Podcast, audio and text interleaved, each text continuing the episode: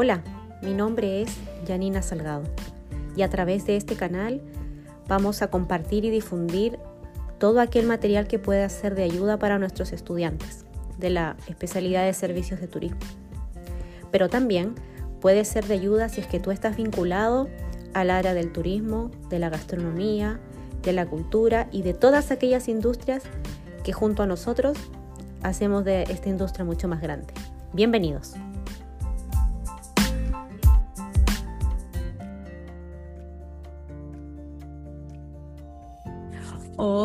Hola Sabrina, ¿cómo estás? Muy bien, muy bien.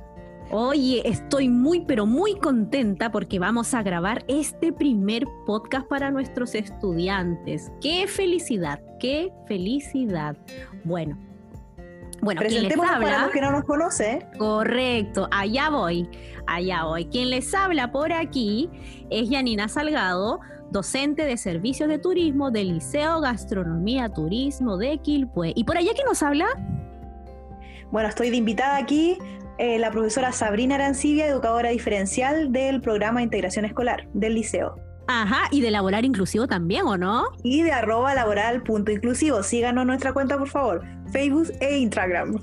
Eso, muy bien, muy bien. Así me gusta.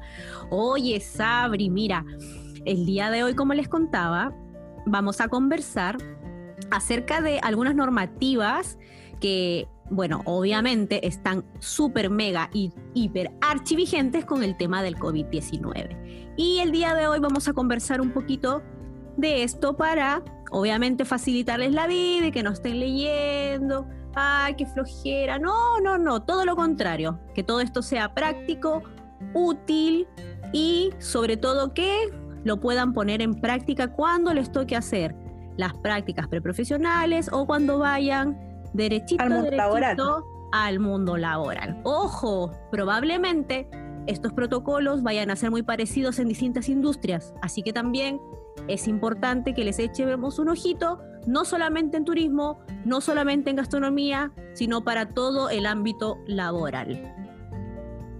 Exacto. Iniciemos con la primera pregunta. Vamos. Ya. Dice, ¿cuáles son los protocolos de manejo y prevención del coronavirus para el sector turismo y cómo se implementarán? ¿Qué dice, Buenísima pregunta. Bueno, vamos a hacer primero una breve, breve, breve explicación ¿Dónde, de dónde venimos nosotros, dónde estamos. Nosotros pertenecemos al Ministerio de Economía, Fomento y Turismo, que a su vez está por debajo la Subsecretaría de Turismo y que nosotros lo vemos reflejado aquí en el Servicio Nacional de Turismo o en el Cernatur. En este caso, donde nosotros estamos ubicados sería Cernatur Valparaíso. ¿Qué nos hablan ellos? ¿Qué directrices nos dan? Dicen ellos o nos cuentan que ya han elaborado diversos protocolos sanitarios y de buenas prácticas para alojamientos turísticos y restaurantes. ¿Qué les parece? Mira, alojamientos turísticos y restaurantes. También hablamos de los protocolos. Bueno, más adelante obviamente nos cuentan que estos protocolos los vamos a ver en otras subindustrias del turismo y nos va a permitir generar las condiciones para contribuir a la reactivación de la actividad turística, que obviamente a todos nos interesa. Por otro lado, invita a pymes y empresas del sector para que adopten las recomendaciones de manejo y prevención. Estas se encuentran publicadas en la página web www.cernatur.cl slash protocolos slash. También tenemos otros protocolos publicados de manejo y prevención en el sector de turismo alojamiento, en el de restaurantes, de café y otros establecimientos análogos. Uy, qué interesante, mira, en algún momento vamos a ir a revisar. De ese hablamos en un podcast con el profesor Pablo Jiménez. Ese lo analizamos en ese podcast maravilloso. Me imagino que debe tener similitudes y diferencias, ¿verdad? Exacto. Perfecto. Dice también las recomendaciones para servicios como centros de esquí, guías de turismo, agencias de viajes, tour operadores serán publicados prontamente. O sea, en algún momento vamos a tener que también analizar estos otros protocolos. Bueno, también es importante saber que estos protocolos tienen como finalidad proteger la salud de los trabajadores, pero también la de los turistas que concurren a estos establecimientos. Qué importante eso, ¿no, Sabri? Exacto que la gente, si está asustada, no va a asistir a estos recintos turísticos y la idea es em, darles seguridad de lo que van a hacer, ya sea el recorrido, cualquier cosa, se sientan seguros. Y también los trabajadores. Claro que sí, sobre todo porque nosotros como trabajadores vamos a tener contacto o tenemos contacto con diversos tipos de personas, ¿no? Vamos a la pregunta 2. Ya. Dice, ¿los protocolos de manejo y prevención para el sector turismo serán fiscalizables por la autoridad?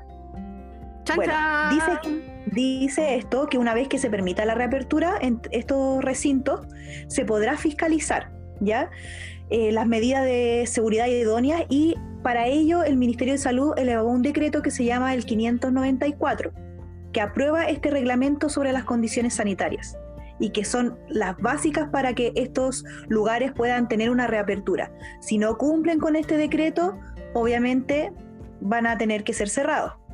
Entonces, esa es la importancia de manejar y conocer este decreto. Así es.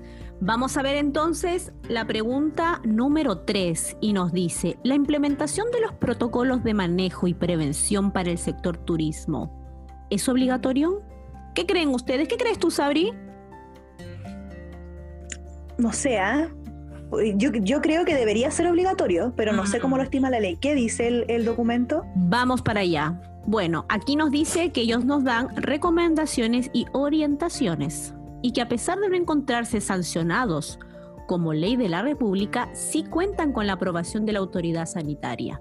Esto implica que deben ser implementados, o sea, en, rigor sí, ¿no? Por los prestadores de servicios turísticos con el objeto de ofrecer servicios que sean seguros tanto para los turistas como para los propios trabajadores. Sí, me parece que debe ser obligatorio eh, sí, es como lo que conversábamos anteriormente, o sea, a la gente se le dice no salga de su casa, claro, quédese eh, en casa, pero finalmente la persona puede optar a salir. Correcto. O sea, aquí yo creo que por ahí van las, recomendaciones y orientaciones. Tal vez no son eh, obligatorias y sancionadas, pero tienen que cumplirse para poder garantizar la seguridad de los trabajadores y de los turistas. Además, creo yo que no nos debemos olvidar que, por ejemplo, si tú conoces de algún lugar que fue un foco de contagio, va a ser difícil volver a ese lugar. En cambio, si tú sabes que en un lugar se cumplen todos los protocolos y no hay focos de contagio y no hay problemas, ningún inconveniente, tú con esa seguridad vas a regresar, pero también vas a recomendar este servicio a otros posibles turistas. Exacto. Vamos con la número 4. Dice, ¿existirá material gráfico o contenido de autoimplementación para el prestador de servicios turísticos pueda incorporar estas recomendaciones? Profe, profe, ¿me puede repetir la pregunta, por favor? Dice, ¿existirá material gráfico o contenido de autoimplementación para que el prestador de servicios de, eh, de turístico pueda incorporar estas recomendaciones?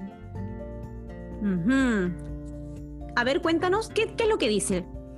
Dice que sí, va a existir, material gráfico ya hemos revisado varios de infografías, videos, donde nos explican paso a paso las recomendaciones y estos están elaborados principalmente por tres entidades, que son el Ministerio de Economía, de Fomento y Turismo, la Subsecretaría de Turismo y el CERNATUR. Ellos están elaborando estos materiales para que el empleador eh, pueda eh, autocapacitarse en esto y capacitar a sus trabajadores a la vez, porque eso sí mm. que es un requisito.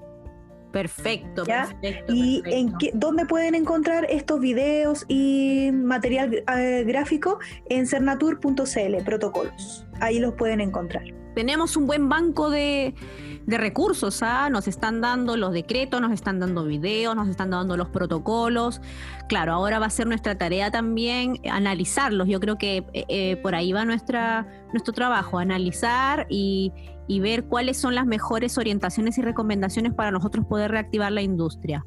Perfecto, perfecto, perfecto. Vamos a la pregunta 6, ¿te parece, Sabri? Vamos. Pregunta número 6. ¿El protocolo de alojamiento turístico aplica para todas las clases de alojamiento turístico? Hmm. Así es, se aplica a todas las clases de alojamiento turístico.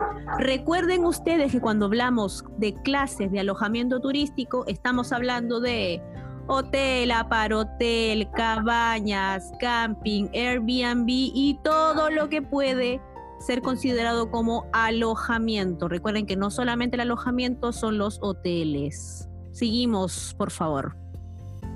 La siguiente pregunta dice, el set de protocolos y de manejo y prevención para el sector turismo incorporó, algún trabajo o validación por parte de las asociaciones gremiales o ministerios? Sí, lo incorporó porque hay un trabajo súper eh, coordinado eh, entre estas entidades y mm, invitan a, estos sectores a que puedan ir implementando protocolos y ver la efectividad de las medidas aplicadas para que éstas sean evaluadas de manera permanente. Y tienen que sí o sí buscar espacios de mejora y corregir las falencias en la práctica, porque sabemos que esta especialidad es práctica. Entonces, en cualquier momento donde se vea afectado algún eh, paso que se dé en el protocolo, o haya un infectado dentro del recinto, se tiene que ver las medidas y evaluar si fueron efectivas o no. Mm, yo lo que quisiera agregar a eso es de que el trabajo, el trabajo de las bases, en este caso de todas las personas, de todas las personas que están involucradas en la industria del turismo, y así como también de la gastronomía, han trabajado muy, muy fuerte estos últimos meses para poder levantar este protocolo.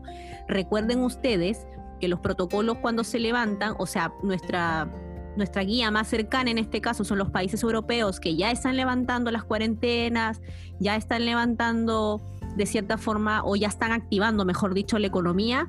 Entonces ellos ya tienen un, avance con respecto a nosotros, ¿no?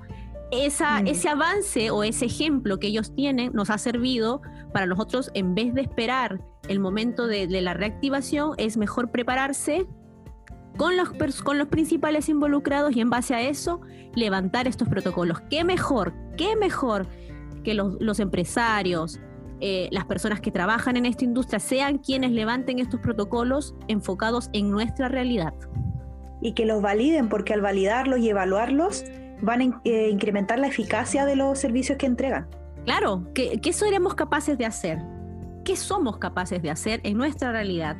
Con lo que tenemos disponible, con lo que no tenemos disponible. Sí, eso yo, yo creo que es muy, muy importante y muy rescatable con respecto al trabajo que se ha realizado. Vamos a la pregunta 8.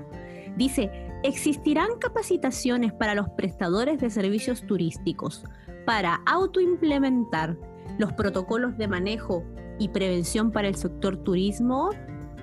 Mira, dice, desde la Subsecretaría de Turismo y Cernatur se está trabajando en un kit de autoimplementación y capacitaciones para los prestadores. Qué bueno, ¿eh? Me parece súper bien eso. Cuéntanos, Sabrina, acerca de la pregunta 9, por favor. Dice, ¿se requerirá una capacitación a los trabajadores para autoimplementar los protocolos de manejo y prevención para el sector turismo? Y dice que sí, que previo a la reapertura de los alojamientos turísticos, restaurantes, etcétera, el prestador deberá capacitar a todo su equipo, ¿ya? sobre la eh, enfermedad del COVID-19, su forma de transmisión, síntomas, medidas de prevención y medidas de manejo, ¿ya? Tiene que hacerlo a todo su personal. Qué bueno eso, ¿no? O sea, por ejemplo, si yo soy mucama en un hotel, tengo tendré que informarme también, obviamente, a cargo de quién en este caso, de mi empleador. Si yo soy garzón, si yo soy garzón, lo mismo. Dependiendo de, claro, me parece súper bien, me parece una súper buena medida. No hay que cargarle todo. O sea, nosotros tenemos la responsabilidad de estar informados, de tomar las mejores decisiones, pero qué mejor si nuestro prestador en este caso nuestro, nuestro jefe directo, si es que quieren llamarlo así, sea quien nos instruya en qué es lo que podemos hacer y qué es lo que no. Aquí, como lo conversamos hace un momento, es mejor prevenir. Mejor prevenimos antes de esperar ya enfermarnos o lo que o lo que sea que tenga que venir. Qué terrible. Ya. Entonces yo creo que ya nos hacemos un escenario en que se encuentran todas estas empresas mm. en estos momentos, están autocapacitándose. Súper. Están en eso. Sí, es verdad. Para la reactivación turística. Me consta porque se está trabajando muchos webinars, muchas conferencias, muchas reuniones de Zoom, donde se ve que están ya haciendo, o sea, más que haciendo los protocolos en, el papel están listos. Yo creo que lo que están haciendo es ahora cómo llevo a cabo este protocolo. Mm. Y para finalizar, la última pregunta, colega. Pregunta 10. Si un prestador de servicios turísticos tiene dudas e inquietudes sobre la autoimplementación de los protocolos en el sector turismo, ¿existirá un canal de información para aclarar dudas? ¿Qué nos dice? Dice que efectivamente va a existir ese canal para eh, fortalecer esta, esta comunicación. Va a haber un teléfono y un correo. ¿Ya? El número es 600 660 66 y el correo es turismo atiende Buenísimo. Y va a estar exacto, y va a estar disponible para aclarar cualquier duda que se presente. Súper. Oye, estuvo súper bueno estas preguntitas, ¿ah? Sobre todo porque nos aclaran el protocolo de una manera fácil y rápida. Así que no, me gustó, me gustó, me gustó. Súper, súper bien. Oye, Sabri, qué bacán conversar de estos temas. Mira que ahora todos tenemos que ponernos...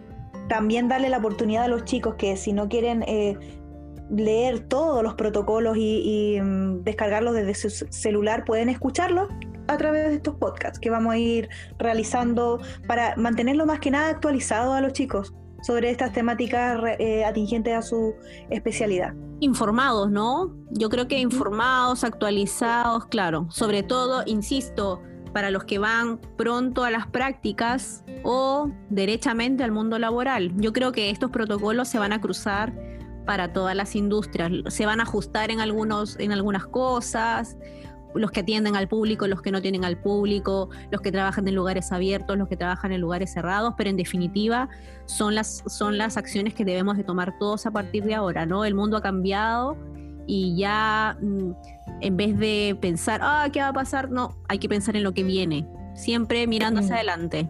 Súper.